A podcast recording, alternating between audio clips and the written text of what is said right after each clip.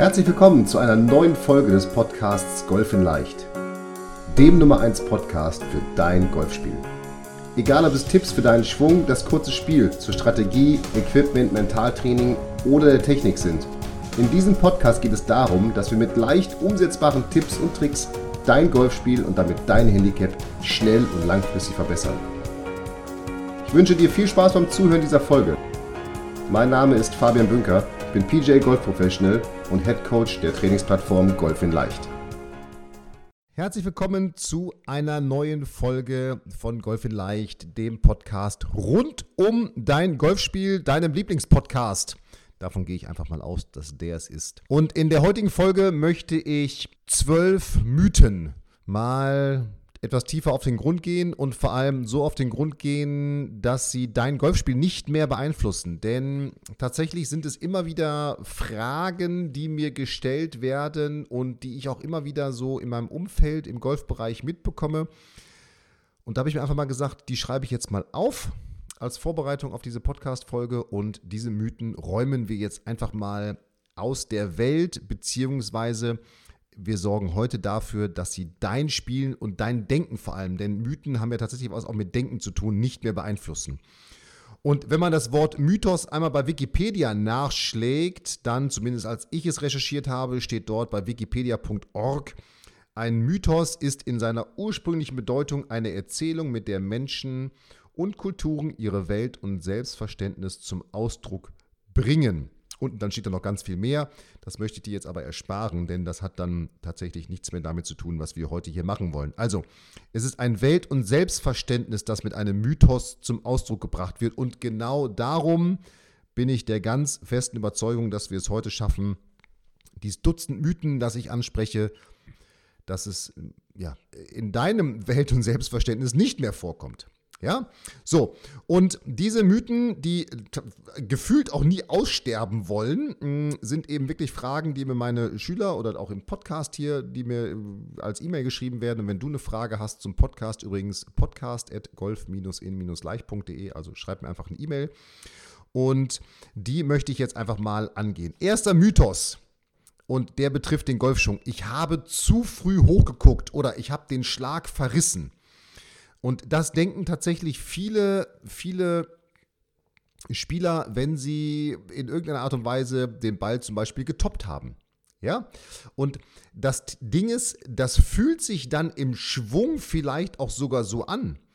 Aber ähm, es ist dann eher die Folge eines Schwungfehlers. Denn in der Realität hat ja der Top erstmal ganz andere Ursachen. Denn der Ball wird getoppt, wenn die Schlagfläche den Ball einfach zu hoch trifft. Also wenn der Schläger im Treffmoment zu hoch ist, dann wird der Ball getoppt, weil er oberhalb seines Äquators getroffen wird. Ja, das ist die Ursache letztendlich eines Tops. Der Grund dafür, der kann dann oder liegt meistens in einem Schwungfehler. Und der häufigste ist der, dass der Winkel zwischen dem Führungsarm bei Rechtshändern, der linke Arm und dem linken Handgelenk und dem Schaft im Abschwung eben zu früh aufgelöst wird.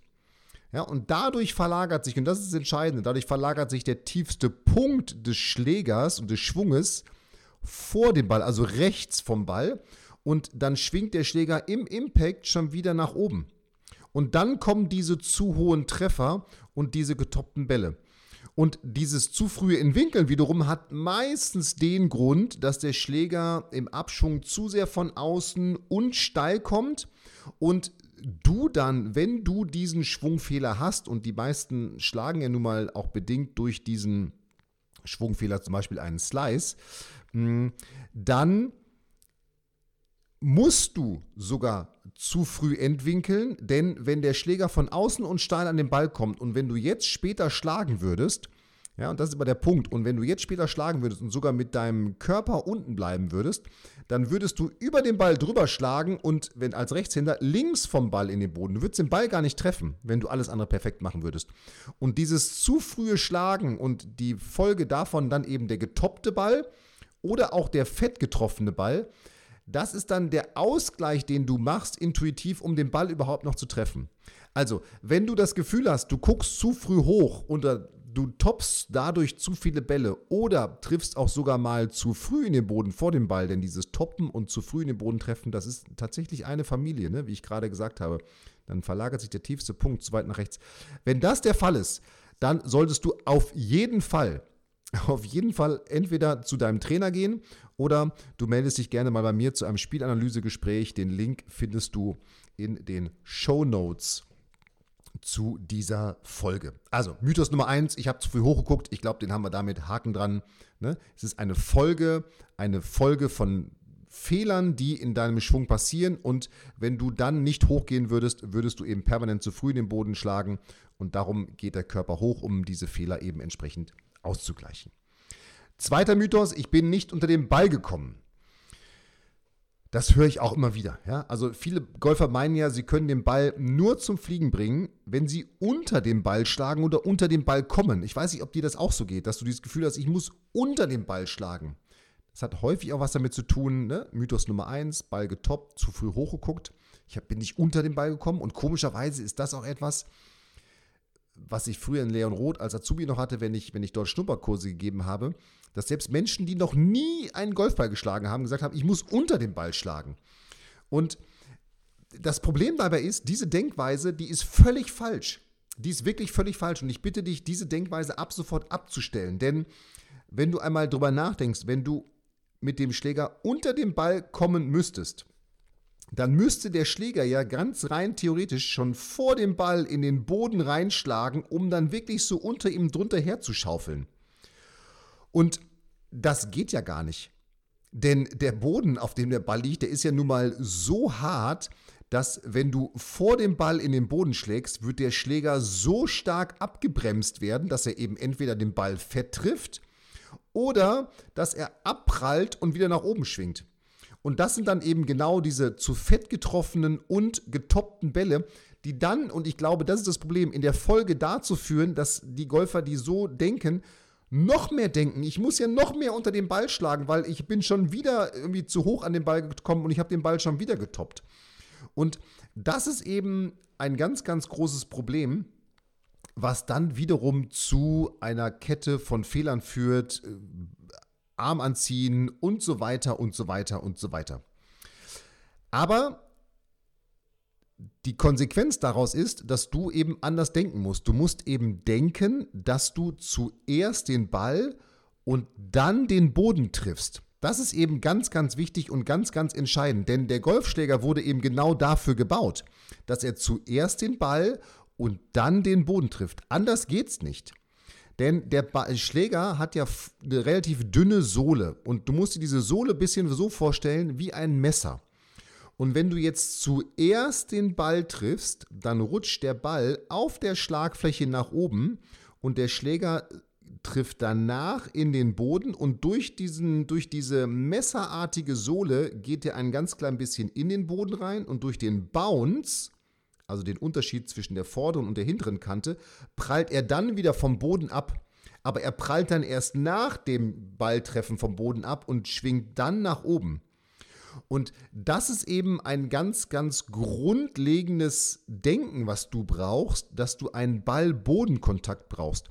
Und wenn du merkst, dass du eben auf, aufgrund einer Kette von Fehlern in deinem Schwung nicht zu diesem Ball-Bodenkontakt kommst, da, auch dann solltest du unbedingt eine Trainerstunde nehmen oder dich einmal zu einem Spielanalysegespräch mit mir anmelden, denn dann können wir gucken, was wir da tun müssen. Aber das ist wirklich ganz, ganz entscheidend.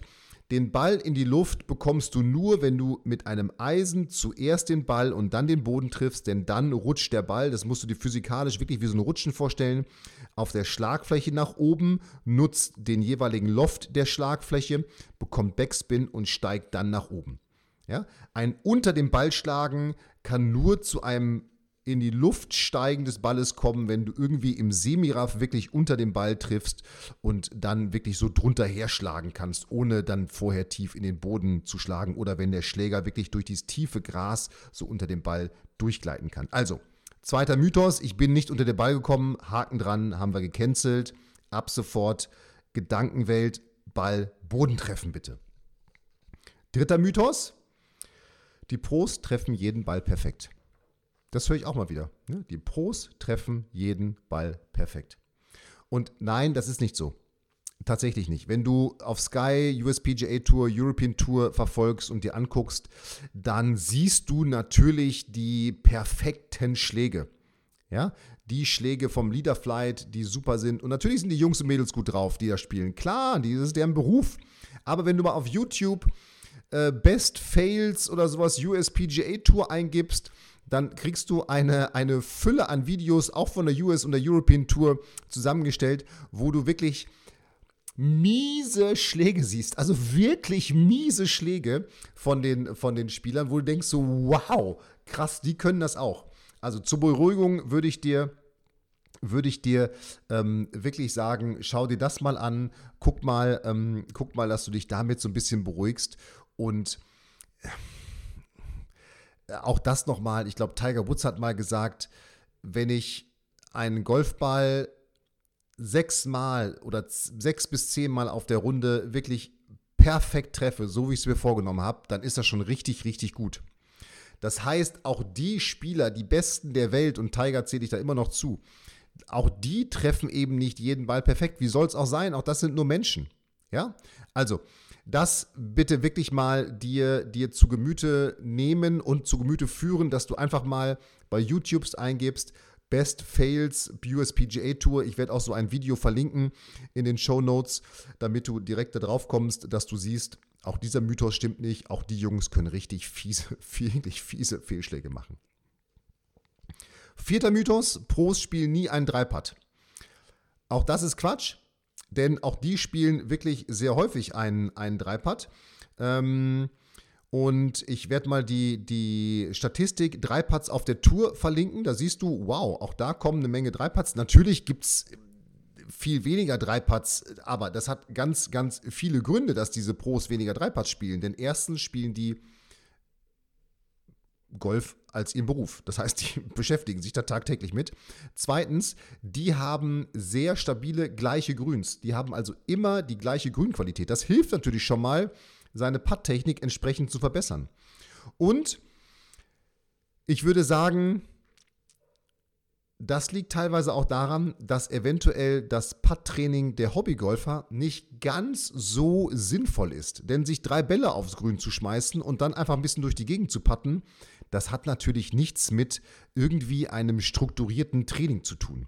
Ja, und wenn du mich jetzt fragst, welche Kompetenzen musst du entwickeln, damit du keine Dreipads mehr spielst oder deutlich weniger Dreipads spielst und nochmal vom Mindset her auch die Tour Pro spielen Dreipads, dann würde ich sagen, Nummer eins Grün lesen. Das machst du am besten über einen Aimpoint Express Kurs bei meinem Kollegen Rolf Kinkel. Nummer zwei Techniktraining. Und dann Nummer drei, kurze Putts üben aus maximal 1,5 Metern, lange Putts üben aus 15 Metern. Und diese kurzen Putts kannst du super gut mit einer Erfolgsserie üben und die langen Putts kannst du super gut mit einer Ballreihe üben. Ja, Ballreihe ist ganz simpel. Du steckst dir ein Tee bei 15 Meter hin und äh, steckst dir ein Tee als Startpunkt hin. Da pattest du von dem Startpunkt und jetzt versuchst du, den ersten Ball so nah wie möglich an das Tee bei 15 Metern zu spielen.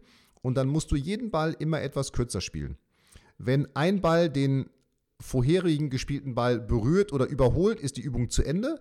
Und so lernst du, dass du, obwohl du auf einer Stelle stehen bleibst, super gut zu dosieren und wirklich zu lernen, dass du 15 Meter, 14 Meter, 13 Meter, und das reicht, wenn du damit mal anfängst, ja? wirklich mit solchen Meterabständen, dass du mal versuchst, die Bälle auf diese Meterabstände zu kriegen. Und dann wirst du merken, dass du genau bei diesen langen Putts wahrscheinlich die Probleme hast, diese, diese Dosierung hinzukriegen. Und das übst du mit dieser Übung. Also, vierter Mythos, pro Spiel nie ein Dreipad. Haken dran, ich werde die Statistik verlinken, die dir zeigt, dass die Jungs auch Dreipads spielen. Fünfter Mythos, Pros spielen immer nur einen Up and Down. Ja, natürlich spielen die Guten vorne in 90% der Fälle ein Up and Down. Also Up and Down ist, wenn du das Grün nicht getroffen hast, dann brauchst du nur einen Annäherungsschlag und einen Putt. Aber wenn man sich die Tourstatistiken mal anschaut und ein bisschen nach unten geht in der Statistik, dann sieht man, dass auch da die Jungs nur noch zwischen 55 und 65 Prozent aller Fälle ein Up and Down spielen. Ja, also wenn man sich so ins Mittelfeld dieser Quote bewegt. Und das heißt, dass sie auch nur noch in jedem zweiten Mal, wenn sie ein Grün nicht treffen, ein Up and Down spielen. Und da bin ich mir sicher, dass es dir ja ähnlich geht. Ja, also wenn du in Grün nicht triffst, dass du nicht immer ein Up and Down spielst. Natürlich wäre das total gut, weil das würde, und ich vergleiche ein gutes kurzes Spiel immer mit einer Fußballmannschaft, die eine gute Abwehr hat. Ne? Eine Fußballmannschaft mit einer guten Abwehr hat wahrscheinlich Stürmer, die relativ häufig das Tor treffen, weil die Jungs sind dann relativ entspannt. Die wissen nämlich, naja, wenn ich die Chance mal versemmel, dann passiert hinten nichts, weil die Jungs hinten kriegen keinen rein. Die Stürmer von meiner Lieblingsmannschaft, dem ruhmreichen SV Werder Bremen, die haben relativ hohen Druck bei jeder Torchance, denn die wissen, oh verdammt, wir kriegen hinten auf jeden Fall heute einen rein, wir kriegen immer einen rein und ich habe diese Chance nicht reingemacht. Ja, das heißt, der Druck bei denen ist relativ groß. Das übertragen auf dein Golfspiel. Wenn dein kurzes Spiel gut ist, dann wird das dafür sorgen, dass du auch im langen Spiel, wenn du das Grün anspielst, sehr entspannt bist, weil du weißt, hey, selbst wenn ich das Grün nicht treffe, werde ich auf jeden Fall mit meinem guten kurzen Spiel entsprechend ein Paar oder Bogi retten können. Ja, also es sorgt für eine sehr große mentale Sicherheit. Und auch das nochmal, dieser Mythos, und das höre ich immer wieder, ja, die machen ja immer ein Up and Down und die kriegen das immer hin. Nein, das stimmt nicht. Natürlich die Top-Jungs in 90 Prozent der Fälle und die Top-Mädels, aber im Schnitt die große Masse eben auch nur in 55 bis 60 Prozent aller Fälle. Und da sind wir schon beim sechsten Mythos, nämlich dem, dass Pros immer ein Up and Down aus dem Bunker spielen. Den hatte ich tatsächlich auch mal, diesen Mythos. So als Jugendlicher habe ich mir gedacht, ja, die machen das ja immer. Immer Bunkerschlag, Putt. Und das war tatsächlich, und da weiß ich nicht, wie es dir geht, das hat bei mir schon so ein bisschen Druck ausgeübt.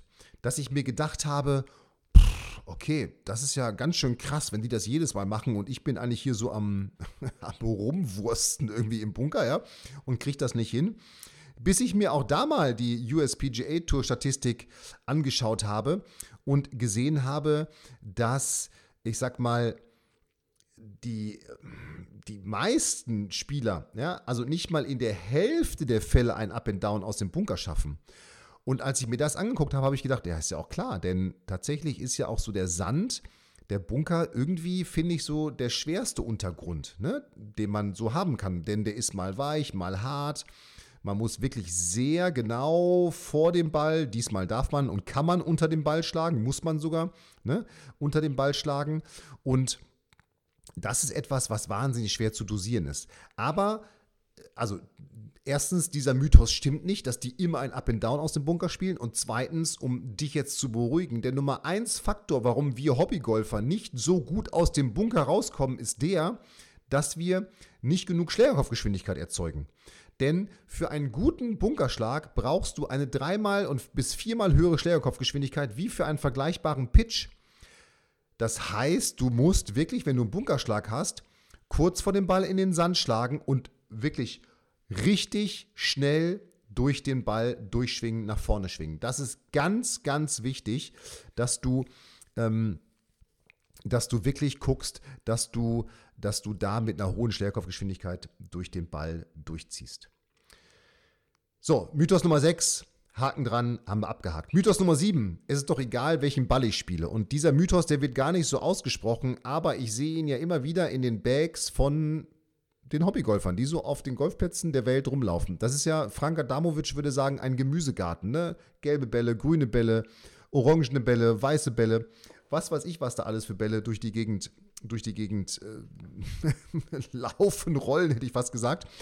Das Problem ist, dass es eben nicht egal ist, denn es gibt mittlerweile für jede Spielstärke, für jede Stellkopfgeschwindigkeit den passenden Ball. Aber du musst eben gucken, dass du sozusagen den besten Mittelweg für dich findest. Denn es gibt nicht für jeden Spieler den perfekten Ball. Es gibt für einzelne Bereiche den perfekten Ball. Wenn du also mehr Schlaglänge brauchst, brauchst du wahrscheinlich einen Ball, der ein bisschen weniger spinnt. Wenn du mehr Gefühl im kurzen Spiel brauchst, brauchst du wahrscheinlich einen Ball mit einer etwas weicheren Schale. Sprich, ich empfehle dir, dass du dich wirklich damit beschäftigst, nur einen Ball zu spielen, um immer ein gleichbleibendes Feedback im kurzen wie im langen Spiel zu bekommen und eben diesen Ball für dich entweder durch ein professionelles Ballfitting herausfindest oder durch ein ich sag mal, individuelles Ballfitting herausfindest, indem du einfach auf den Websites der, der Ballhersteller schaust, welcher Ball wird zum Beispiel für meine Spielstärke oder meine Schlägerkopfgeschwindigkeit empfohlen. Dann kaufst du dir davon ein Dutzend und dann spielst du damit einfach mal ein paar Löcher und ein paar Runden und findest heraus, ob dir der Ball gefällt und eventuell testest du ihn idealerweise auch noch gegen einen anderen Ball. Und so findest du irgendwann den für dich idealen Ball. Und dann bitte ich dich, dass du wirklich nur noch dieses eine Ballmodell spielst, um immer ein gleichbleibendes Feedback zu bekommen und bitte auch nicht irgendwelche alten Möhren, weil es ist jetzt hier ein Abschlag mit Wasser und so weiter. Also es ist eben nicht egal, welchen Ball du spielst. Es ist extrem wichtig, dass du einen für dich passenden und immer dasselbe Ballmodell spielst, um eben, wie gesagt, den, das Feedback zu bekommen, ein immer gleiches Feedback zu bekommen.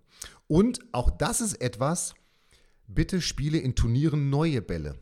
Denn wenn du so einen Ball ein paar Runden mal gespielt hast und da immer wieder gegengeschlagen hast, du musst dir vorstellen, im Schlag wird der immer zusammengedrückt, zusammengepresst, der Ball, und dann geht der wieder auseinander und fliegt los. Das heißt, wenn du es ein paar Mal gemacht hast, naja, dann ist natürlich auch so ein Ball irgendwann mal ausgeleiert im wahrsten Sinne des Wortes. Das heißt, es lohnt sich schon im Sinne von, ich habe wirklich einen 100% ausbalancierten Ball, dass du dann entsprechend dir auch im Turnier vor allem neue Bälle zurechtlegst, mit denen du spielst und die du gerne auch nach ein paar Löchern wechselst.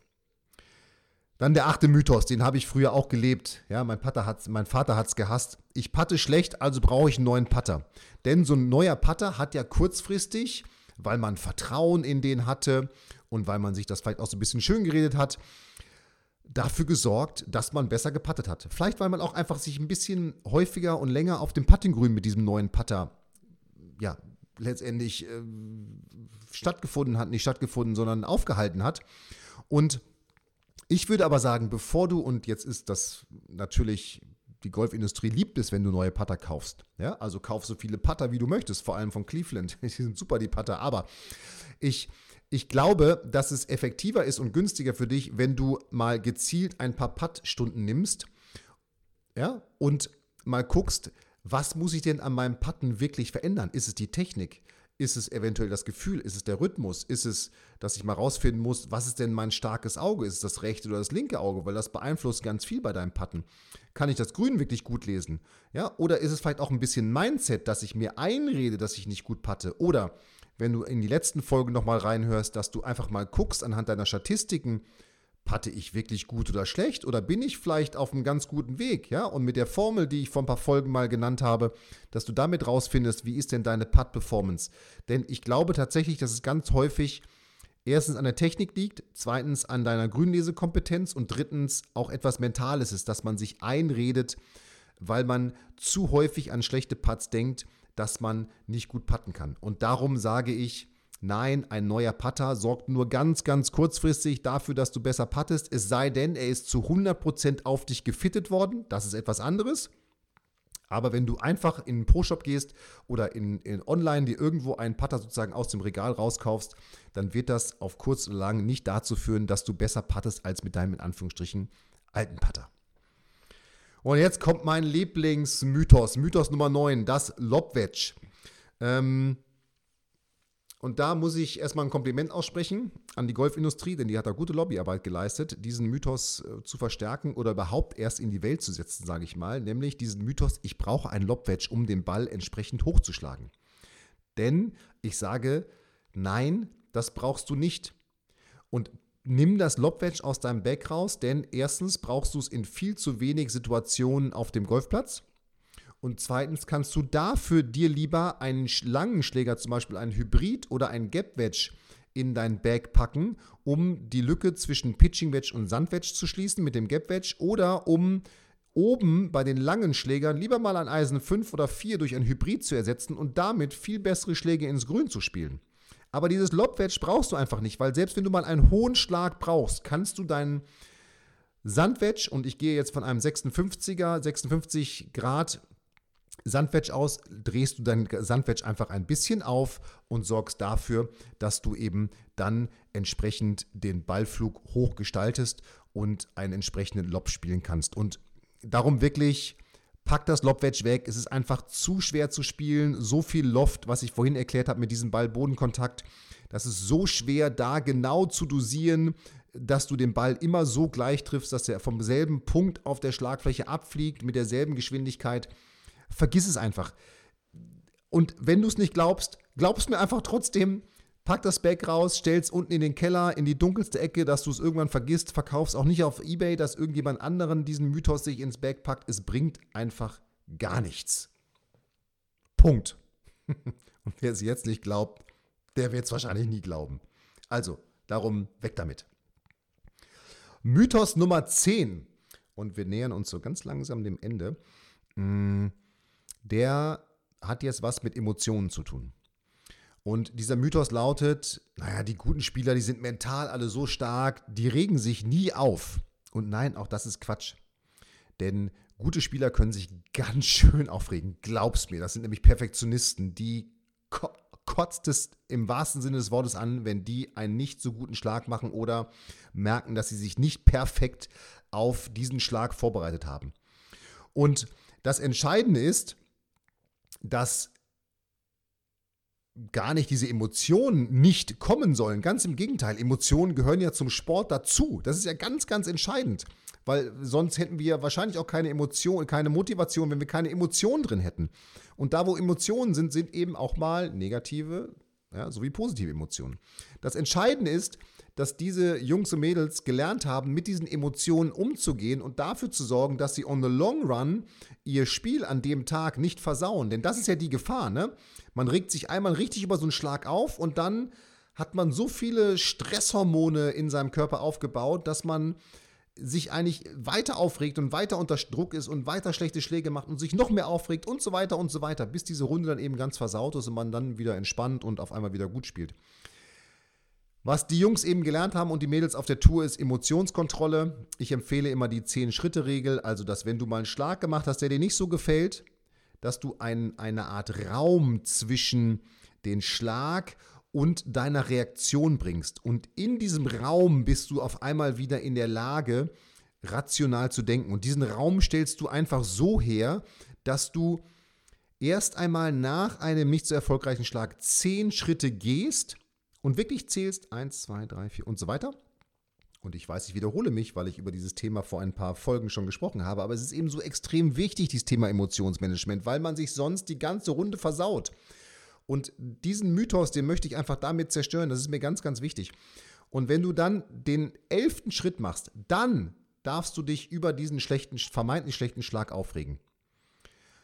Das Ding, was passieren wird, ist, dass du erstens durch dieses Zählen 1, 2, 3 und so weiter im Hier und Jetzt bleibst und nicht in der Vergangenheit bei dem schlechten Schlag hängen bleibst. Und wenn du diesen elften Schritt machst und dich jetzt aufregen darfst, ich meine, das ist ja total lächerlich, oder?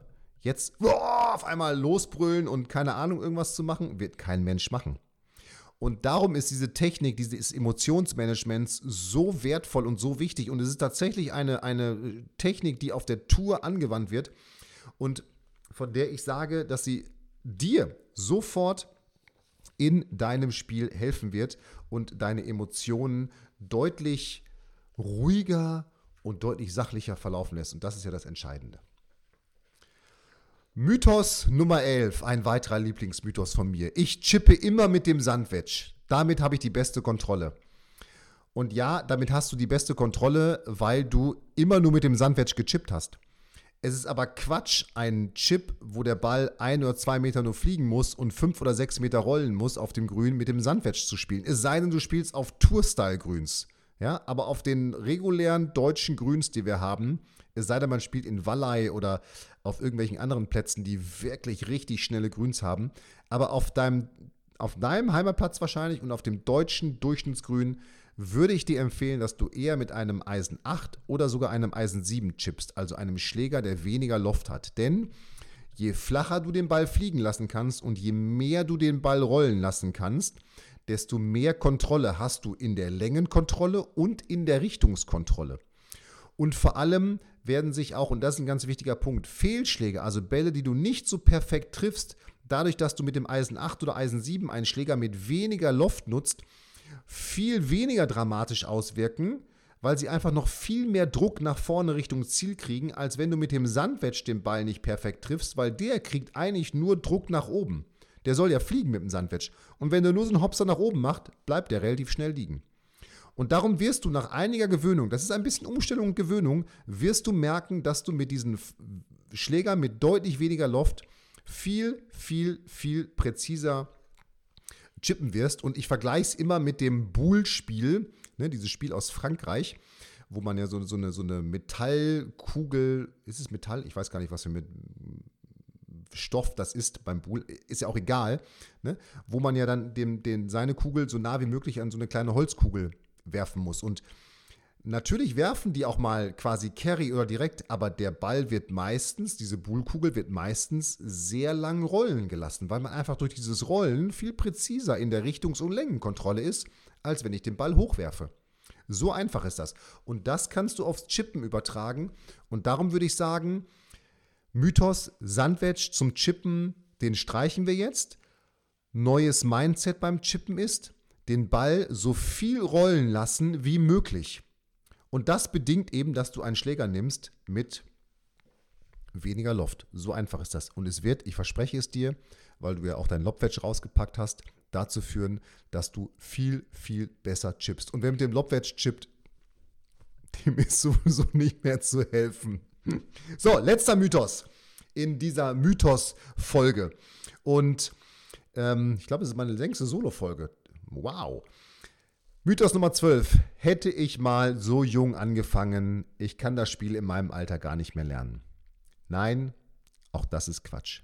Natürlich fällt es Kindern viel leichter, neue Bewegungen zu lernen, weil sie natürlich sowieso alles gerade neu lernen. Ja, wenn ich meine Tochter, meinen Sohn angucke, natürlich lernen die gerade Bewegungen neu und die, das fällt ihnen viel leichter, die machen das viel spielerischer, die haben auch nicht diese eventuell Sorgen und Ängste, dass sie mal einen Ball nicht treffen, weil die hauen da einfach drauf und es ist denen am Ende des Tages ja egal, ob die den Ball gut treffen oder nicht. Die wollen einfach Spaß haben. Und das ist das Entscheidende. Ja, also ich sage, jeder kann in jedem Alter dieses Spiel lernen, natürlich in seinen Möglichkeiten. Das ist das Entscheidende, in seinen Möglichkeiten. Jeder kann der beste Golfer werden, der er werden will. Und darum ist dieser Mythos, hätte ich mal so jung angefangen, ja, dem kann man ein bisschen nachhängen, aber es hilft ja nichts. Ja, und ich hoffe, dass wir auch diesen Mythos damit entmystifiziert haben. So, jetzt sage ich vielen Dank fürs Zuhören und ich hoffe, dass wir zwölf Mythen in deinem Spiel wirklich zerstören konnten. Im wahrsten Sinne des Wortes. Ein Mythos wird ja zerstört, glaube ich, sagt man auch so. Und dass damit alle Mythen, die du hattest, weg sind. Und sollte es weitere Mythen geben, die ich vergessen habe, hier aufzuzählen, dann schick mir gerne eine E-Mail an podcast.golf-in-leicht.de oder hinterlasse auf iTunes einen Kommentar oder in den sozialen Netzwerken auf Facebook und Instagram auf, unserem, auf meinem Profil Fabian Bünker sehr gerne.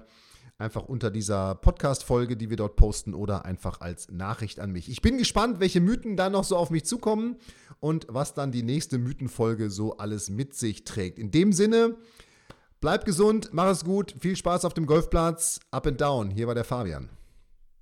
Vielen Dank, dass du die Folge bis zum Ende angehört hast. Wenn du in Zukunft wirklich konstanter Golf spielen und dein Handicap verbessern möchtest, dann gehe jetzt auf www.fabianbünker.de-termin und bewirb dich für ein kostenloses Analysegespräch mit mir oder meinem Team. In diesem Analysegespräch werden wir uns dein Golfspiel im Detail anschauen und dir einen Trainingsplan erstellen, der dich Schritt für Schritt zu einem besseren und konstanteren Golfspieler macht. Ich freue mich, von dir zu hören. Up and Down, dein Fabian.